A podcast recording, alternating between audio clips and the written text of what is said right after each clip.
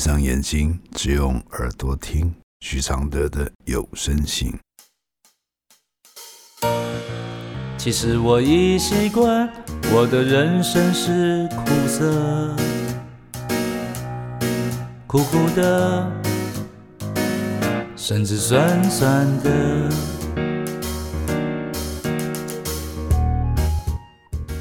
第三十九封信。当生母与继父是共犯时，来信。我妈很年轻的时候就生下我和相差一岁的姐姐。生父好像在我还没出生的时候就跟人跑了。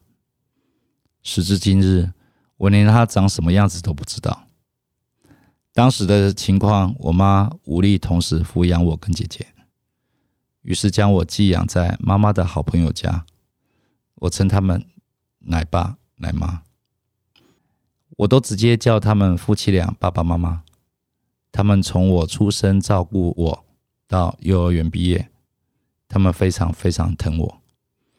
接着，我和姐姐从小一到小三都在娘家跟其他表兄弟姐妹一起生活，直到我小三，妈妈交往了新的对象，将我跟姐姐接过去一起居住。也正是开始了我的噩梦。当时我对于性根本没有概念。有一次，我跟大姐还有那个人，我直接叫他出生，一起躺在床上看电视，他直接勃起。我当下并不懂，还问他是什么，因为当下只有三个人，也就被敷衍两句打发了。后来长达十年的时间。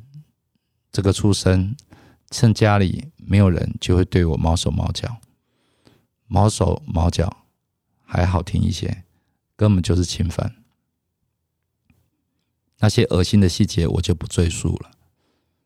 甚至有一次，他想强行进入我的体内，我真的吓坏、吓傻，疯狂的推脱，开始哭，出声才停下动作，并说不会再发生了。不要跟我妈妈说，然后塞钱给我。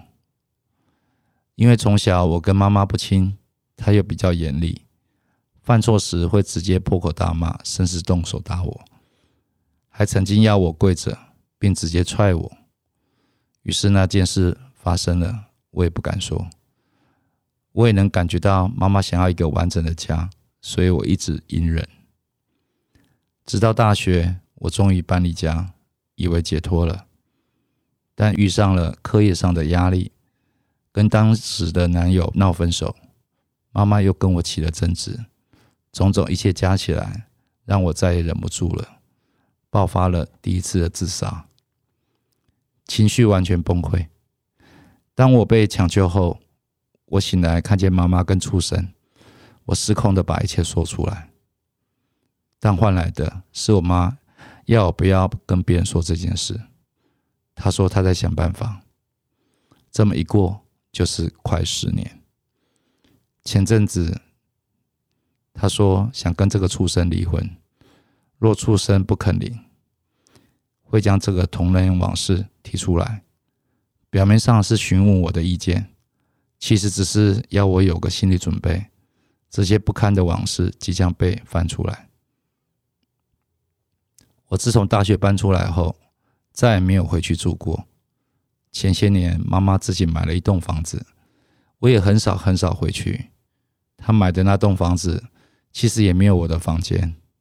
我被安排到是跟姐姐一间房间，妹妹有自己的一个房间，妈妈一间。因为她跟出生也生了一个妹妹，小了我十岁，我妈对她非常溺爱。甚至根本已经宠坏她了。从小要什么都要让妹妹，妹妹只要哭闹就可以得到她想要的。这也是我不想回去看到他们母女相处的原因之一。我试着回去过，一开始还跟姐姐睡同一间房，后来姐姐结婚了，那间房间也变成姐姐跟姐夫和他们孩子的。而我说好听一点。是想睡哪间就睡哪间，其实也就是没有房间。妈妈会跟妹妹睡，所以最近我回去会睡妈妈的房间。我以为已经很安全了，我没事了。但某一晚，我正是在睡觉的时候，突然听见开门声，我吓得醒来。原来我根本忘不了、过不去那段恶心的童年。我试图寻求帮助，才二十八岁的我就被忧郁、躁郁、焦虑缠身，每晚都要靠药物才能入睡，睡着后也是噩梦连连。我没有怪罪任何人，只是很纳闷，为什么是我？我做错了什么事呢？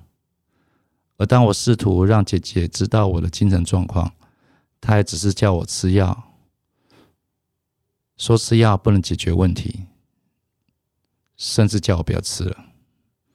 这些年来，我想过轻生的念头好几次，心想也许这个世界少了我，可以减少很多人的麻烦吧。我从来不期待明天会更好，甚至希望我今晚眼睛一闭。就再也看不见隔一天的太阳，一直觉得是时候走出来了，但那就像是影子，如影随形，像受伤后的疤痕，无时无刻在提醒着我。尤其回新家睡的那一晚，我突然的惊醒，让我更加感到恐惧，即便我知道我现在很安全。我的回复是：这个不安全已跟那个畜生没有直接关系了。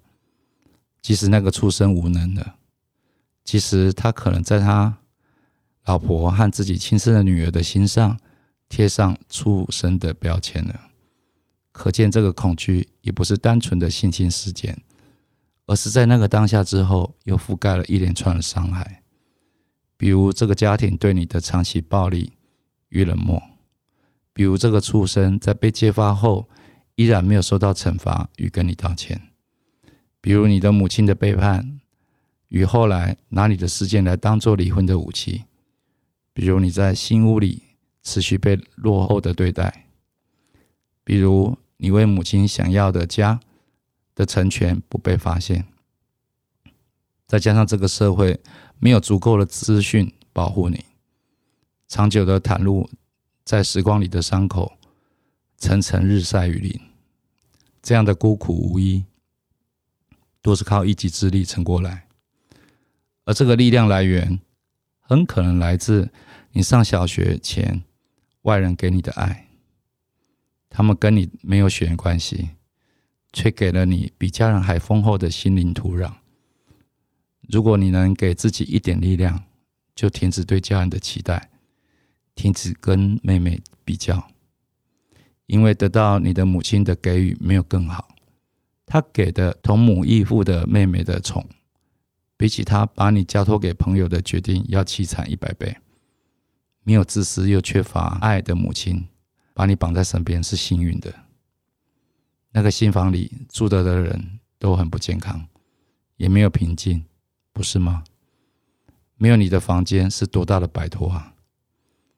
十年后，能用文字梳理一遍过去的伤痕累累，也许是跟昨日的你告别的重要时刻。昨日一切的死，换来今日全然的切割的心。恭喜自己离他们如此远。不要忘了，你的灾难都来自跟他们住在一起。不要跟妈妈一样去渴望一个形式上的家，真正的家是爱。你的奶爸奶妈才是真正的父母，明白了这个分别，你就心生了。谢谢林佳音支持完成录制这封信，这封信来自二零一一年。其实我已习惯，我的快乐是黑的，圆圆的，甚至短短的。像一杯黑咖啡，不加糖的纯粹，总是一夜没睡，也能醒着书写。如果我是你的一杯咖啡，如果能和你的寂寞配对，不对不会。不醉不会，不是什么都扯上完美。如果我是你会喝的咖啡，如果注定我会吻你的嘴，不为不累，不美不醉，不必什么都要留滋味。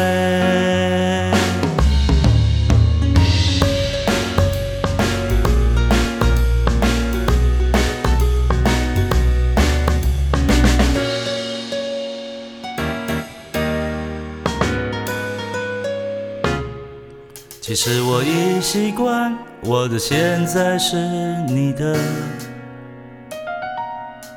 悄悄的，甚至冷冷的。其实我已习惯，我的爱情是空的，虚幻的，甚至真实的。像一杯黑咖啡，不加糖的纯粹，总是一夜没睡，也能醒着书写。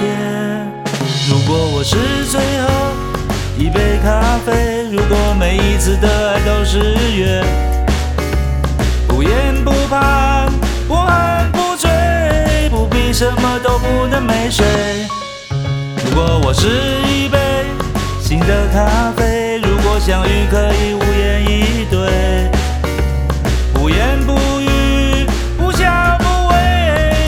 什么都要不留余味。